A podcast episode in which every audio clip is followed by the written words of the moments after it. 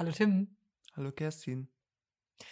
Willkommen zurück zu unserem kleinen Gaming-Podcast Hidden Gems, in dem wir über das Videospiel reden, alles, was davon ausgeht und was uns interessiert.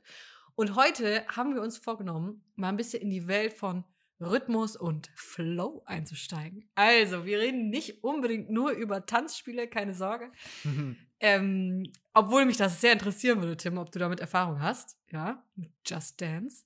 Das ist vielleicht Nein. meine Einstiegsfrage. Nein, war das die Antwort? Das keine die Stories dazu. Kurz und Ja, gut, knackig. ja. Haben wir vielleicht in der Sozialisationsfolge auch noch mal kurz drüber geschnackert, ne, als ich vom tiefen Teil der Trauer erzählt habe. Ja, du hast viel getanzt, ne? Viel. Hm, ich musste. Viel zu One Direction. Oh, oh, oh, Mhm. oh, ah. Ja. Äh, Aber Nicht freiwillig. nicht freiwillig. Aber ging es da um die Highscores oder um das Gefühl im Raum? Das ist jetzt die Frage, ne? Naja, es war so immer klar. Ich hatte so zwei Freundinnen, die so sehr gut getanzt haben und die auch schon in ihrer Freizeit viel getanzt haben. Und Mhm. denen ging es, glaube ich, um den Highscore, um sich einfach noch mal ganz kurz auszutarieren, wer hier die bessere Tänzerin ist. Und den anderen im Raum, abgesehen von mir, ging es um die gute Stimmung. Und die hatten einfach Spaß. Die hatten Bock, die wollten die Dance-Moves zeigen, die haben zu Hause geübt auf der Wii, ja. Die hatten einfach eine Mhm. gute Zeit.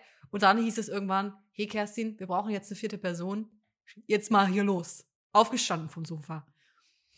Da habe ich mir schon ab und zu gewünscht, dass äh, meine Knochen ein bisschen instabiler sind, ich mir ab und zu mal was breche und da rauskomme aus der Nummer. Aber wurde ich nicht mit gesegnet.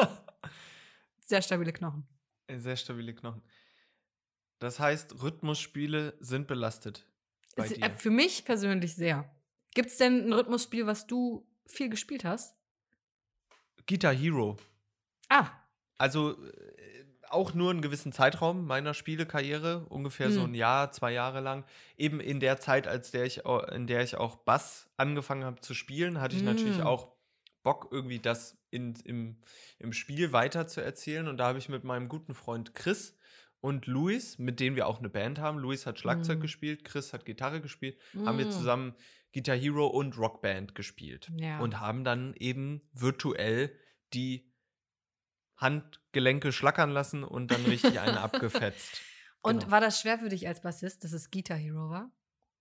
Hast du dich nicht wertgeschätzt und gesehen gefühlt? Nee, Ist ja oft so als Bassist. So stelle ich mir das jedenfalls vor. ja, also ich kann schon verstehen, dass man dann nicht noch ein Spiel macht, was Base Hero heißt, obwohl es auch ein cooler Titel ist. Wer schon Aber ähm, die, die Guitar Hero Gitarre ist ja universell. Also dadurch, dass Ja, das na nur so ein, so ein, so ein, ja, so einfach, ein Schlacker trifft es eigentlich gut, so ein Schlacker. es ist ja so eine Plastikgitarre mit so einem Sch mit so, so einer Schlackerwippe, also so, die dann, die man so hin und her schlackert. Und man muss mit den Fingern halt, ich glaube, vier verschiedene farbige Tasten Mhm. drücken. Mhm. Ja. Und das kann man auch als Bass interpretieren.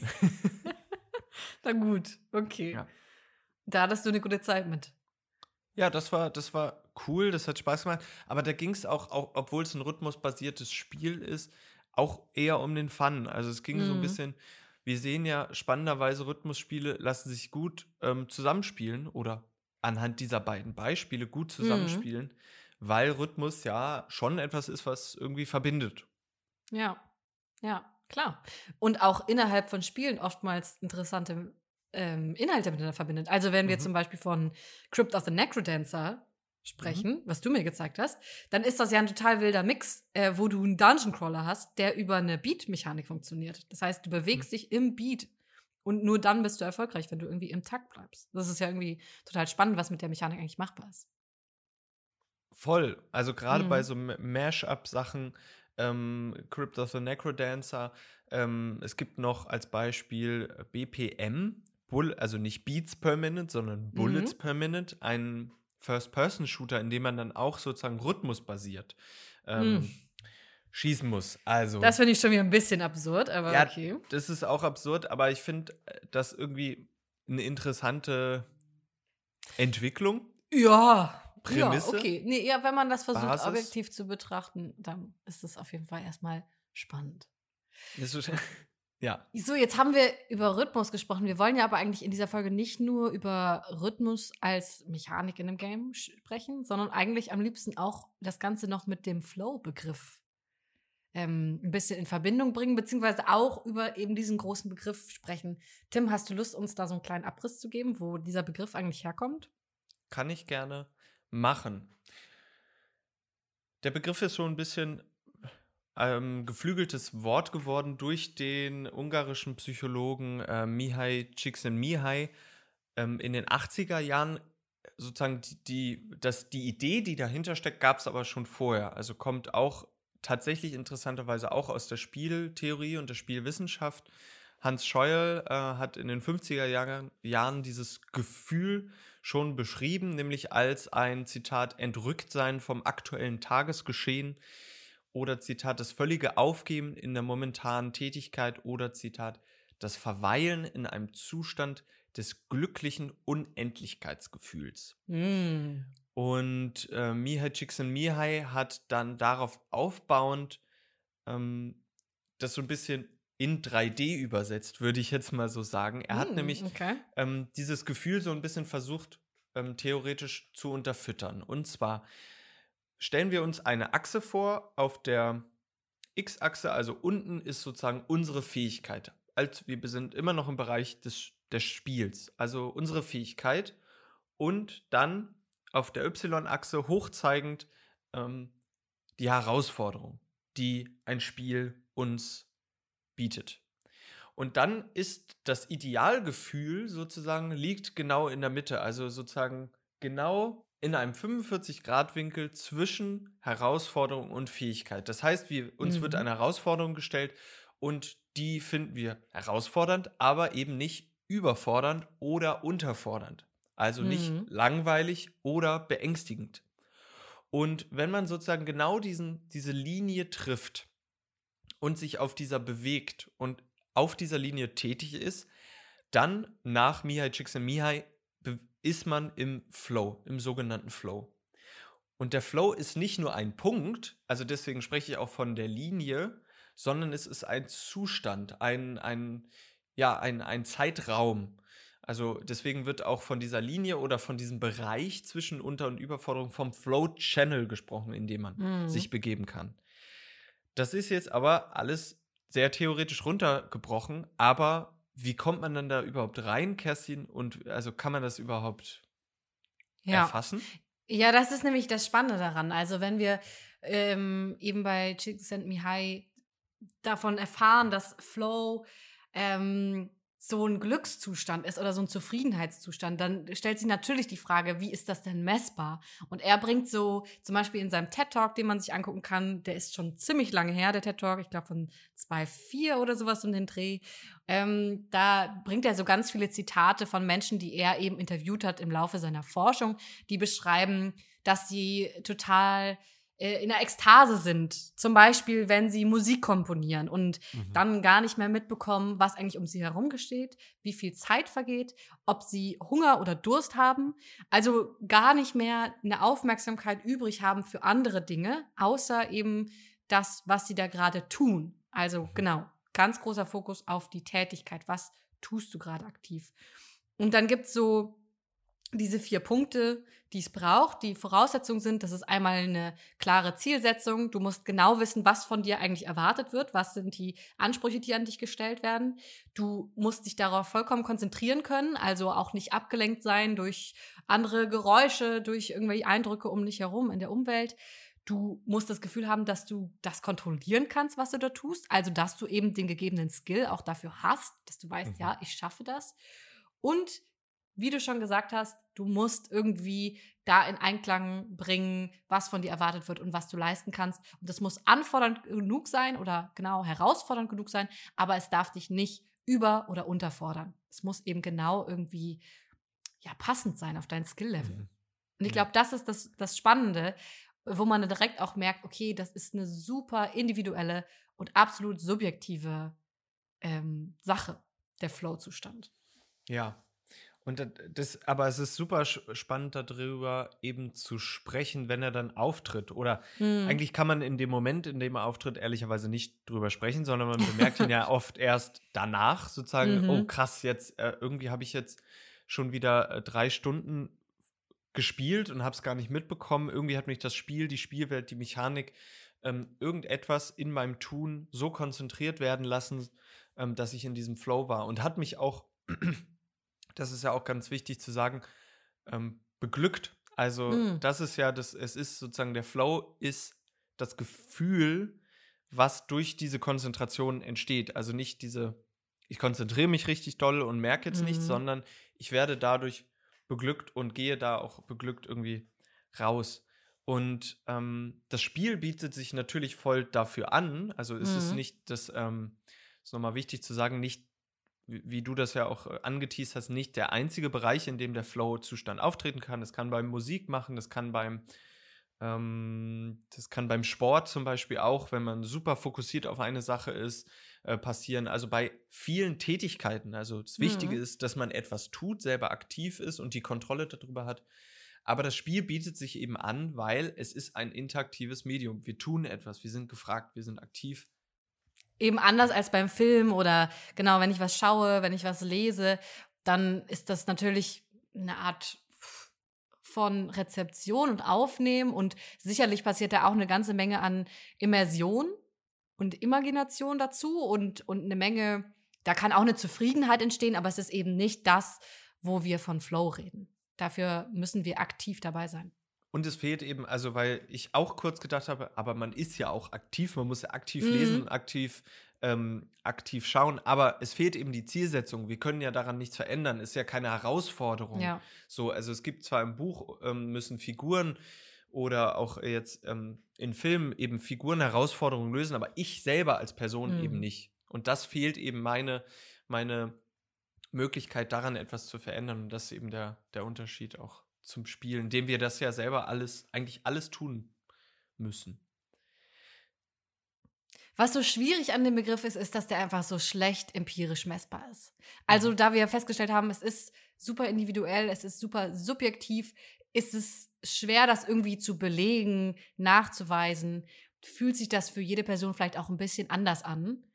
Und ich frage mich deswegen, Tim, ist das ein Kriterium für ein Videospiel? Also, woran wir ein gutes Videospiel festmachen können?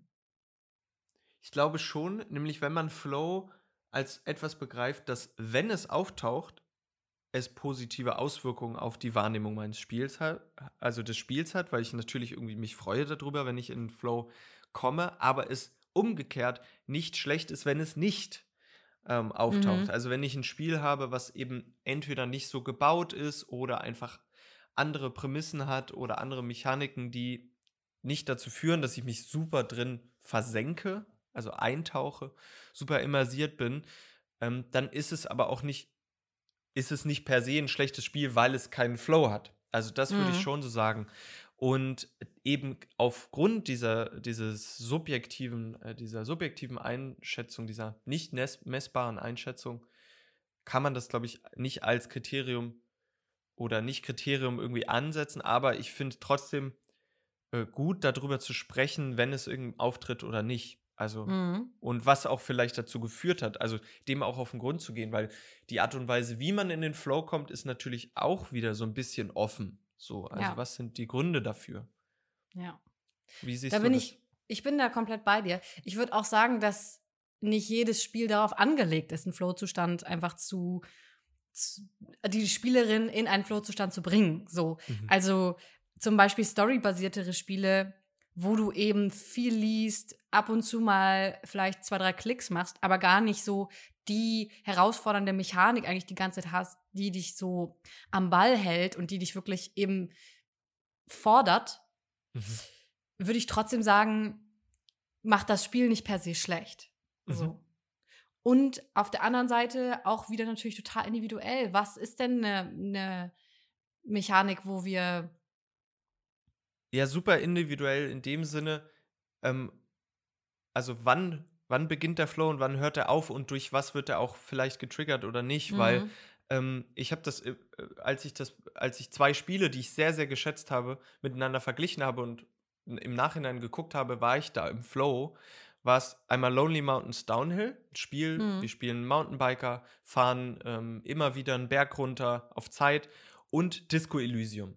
Und beide sind verschieden in dem Sinne, was für Spiele es sind und in der Aktivitätsmatrix. Bei dem einen bin ich super gefragt, muss super viel koordinieren, muss, muss äh, Pedale, äh, Balance und ähm, jetzt die Strecke noch gleichzeitig handeln, bin super aktiv. Bei dem anderen klicke ich nur einen Klopf, Knopf. Mhm. Ähm, aber beide, würde ich jetzt behaupten im Nachhinein, haben mich in, in Flow gebracht. Bei dem einen war ich super aktiv, bei dem anderen war ich durch die Welt, also durch die, die, die das Narrativ, durch das Worldbuilding so ähm, immersiert. Mhm. Ähm, und oder würdest du jetzt sagen, weil da bin ich mir unsicher, ob ich bei Ja. Disco Elysium im Flow war. Das würde ich nämlich jetzt auch einfach mal äh, hinterfragen wollen. Natürlich kann, Ja. können wir das nicht mehr nachweisen, das ist Ja. klar, weil es eben so subjektiv ist. Aber da frage ich mich nämlich, ob wir nicht eigentlich eine starke Unterscheidung zwischen einer guten Immersion und einem Flow machen müssten. Ja. mhm. Weil, also auch bei einer guten Immersion, wo du das Gefühl hast, du bist eingetaucht, du vergisst irgendwie was um dich herum, dass du auf einem Stuhl sitzt, vor einem Schreibtisch, vor einem oder auf dem Sofa mit deiner Switch und trotzdem ist es nicht, nicht eben, bewegt es sich nicht auf dieser Achse Skill und Herausforderung. Ja. Und ja. deswegen würde ich jetzt einfach mal die These und in den Raum stellen und den Bogen zurückspannen und dich fragen, ich mache es einfach in einer, in einer Fragestellung, sind Rhythmusspiele eigentlich die Spiele mit dem meisten Potenzial für Flow? ja. Okay, das war einfach. Soll ich es noch ausführen oder lass Ich hätte gerne noch so ähm, zwei, drei Quellen lang haben. Nee, gerne. Weil bei, wir haben bei Rhythmusspielen ähm, eine sehr klare Zielsetzung. Also Mhm. es ist sozusagen bei Guitar Hero, du hast den Song, du hast den Rhythmus und du siehst die Tasten, die du drücken musst. So, also es ist eine, ähm, wie auch im Titel stehend, eine Choreografie, die wir eigentlich ausführen. Es ist keine super selbstständige und ich, ich gestalte jetzt mein eigenes Spielen, sondern es ist ein Abspielen von, hey, ich habe jetzt einen Song gelernt und den, den spiele ich einfach ab. Es ist klar, ich habe die volle Kontrolle äh, über das, was ich mache, weil ich weiß, was ich, was ich machen muss. Ähm, ich habe das Gefühl, ich muss mich super konzentrieren. Ähm, ich bin, muss mich konzentrieren, weil sonst mache ich einen Fehler. Und ähm, das ist eben die Abhängigkeit davon, wie schwer das Spiel ist. Also spiele ich Mhm. jetzt ein Guitar Hero auf der schwierigsten Schwierigkeitsstufe oder eben auf genau der, die mir passt, dann kann es eben richtig passieren, dass ich da in Flow komme. Der zwar auch sehr begrenzt ist, ähm, weil eben jetzt am Beispiel von Guitar Hero drei Minuten, aber man kann auch drei Minuten in Flow kommen. Mhm. Ähm, und ich, also ich würde schon sagen, dass die, ich, du hast es, glaube ich, so formuliert als Superlativ, das sind jetzt die, die absolut. die mit äh, dem poten- meisten Potenzial, habe ich Potenzial. gesagt. Ja. Ja, äh, schon. Mhm. Also mit einem großen Potenzial. Ich, ist Ja. die Frage, womit man das in Relation setzt. Es gibt, glaube ich, andere Spiele, ähm, wie zum Beispiel ähm, Autorunner, also Spiele, Mhm. die sozusagen äh, automatisch laufen und ich muss auch sehr in sehr präzise in einem sehr kurzen Abstand Eingaben tätigen, um eine Figur hüpfen zu lassen oder Mhm. ausweichen und so weiter.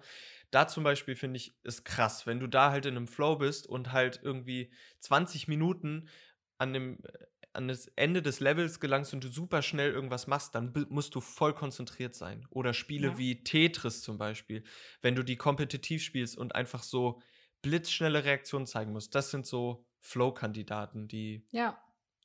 Ich glaube, das Spannende am Flow, wenn wir es auf Videospiel äh, denken, ist ja auch, dass man sich den erarbeiten kann.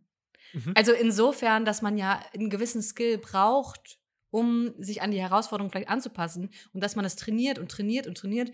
Und je öfter du was machst, desto mehr merkst du, ah, okay, ich kann das langsam. Ich habe die Reaktionsgeschwindigkeit. Ich weiß, ich kenne genau das Pattern vielleicht von dem Song oder auch von dem Boss, den ich vielleicht bei Dark Souls nochmal besiege. Deswegen, das ist jetzt so ein bisschen der ganz kurze Redemption-Moment für Dark Souls-Spiele an der Mhm. Stelle.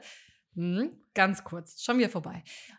Jedenfalls, wo man denkt, ne, das kann man üben und man merkt, man wird besser vielleicht und man nähert sich irgendwie dem Herausforderungslevel an mit seinem Skill und das kann so belohnend sein. Ja. Und deswegen, klar, da würde ich gar nicht hinterfragen, ob man da in, in Flow auch bei Dark Souls zum Beispiel kommen kann.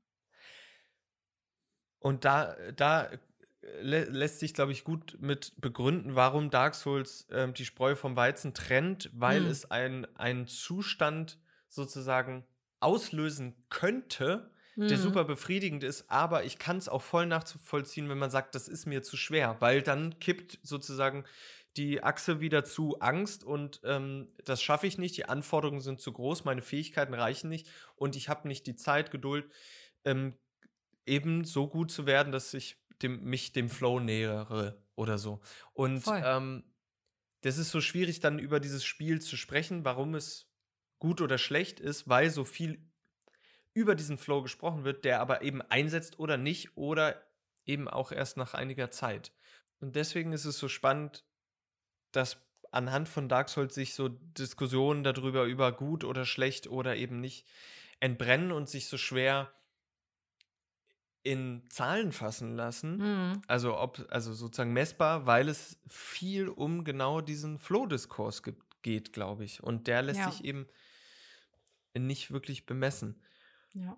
Spannend finde ich jetzt die Frage, Kerstin, ist einerseits das Erleben des Flows, aber auch das Zuschauen bei einem Flow. Mhm. Also, weil ich glaube, dass das möglich ist, einer Person dabei zuzusehen, wie sie krass im Flow ist. Also zum Beispiel eben, dass man bei einem Konzert sitzt und einem Pianisten einfach dabei zuschaut, wie er völlig in der Musik aufgeht. Oder eben jemanden zuschaut, wie er ähm, gerade in der Szene von Speedrun einfach ein Spiel so krass choreografiert durchspielt, jeder einzelne Punkt sitzt, sich enorm aber konzentrieren muss. Also es ist nicht mü mühelos, aber es sieht mühelos aus. Es sieht Mhm. aus wie ein Tanz und da habe ich große Freude dran. Das, Ja, das kann ich richtig gut nachvollziehen. Das macht wahnsinnig Spaß zu sehen, dass jemand den Skill einfach hat.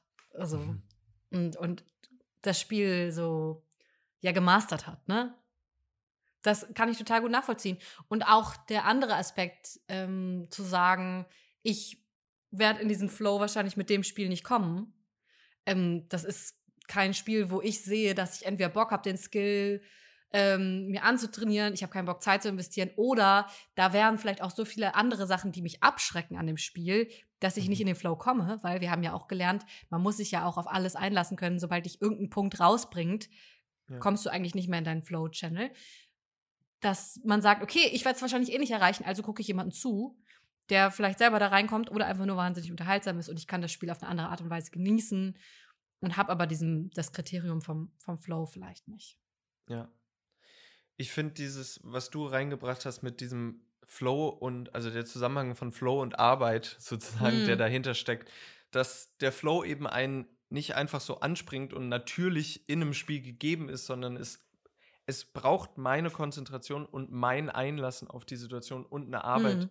ähm, in den Flow zu kommen. Und ähm, ja, manchmal hat man das Glück, die Konzentration zu haben und sich die zu Mhm. nehmen und manchmal eben auch, auch einfach nicht. Und in manchen Spielen werde ich auch niemals in den Flow kommen, weil so ein bisschen ist das ja schon, äh, worauf haben wir, also was sind persönliche Präferenzen, worauf hast du generell Bock, wie bist du sozialisiert worden? All diese Fragen, weil wenn ich überlege, Ja.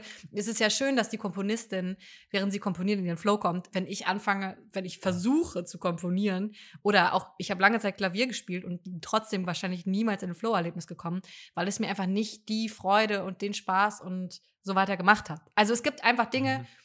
da kommen manche Menschen in den Flow und andere nicht. Und ich glaube, da müssen wir so auch in der Diskussion ein bisschen entspannter miteinander werden, das nicht voneinander zu verlangen oder zu sagen, ähm, ja, nur weil du das noch nicht erlebt hast, kannst du jetzt nichts mehr über das Spiel sagen. Oder also so, dass wir so ein bisschen Mhm.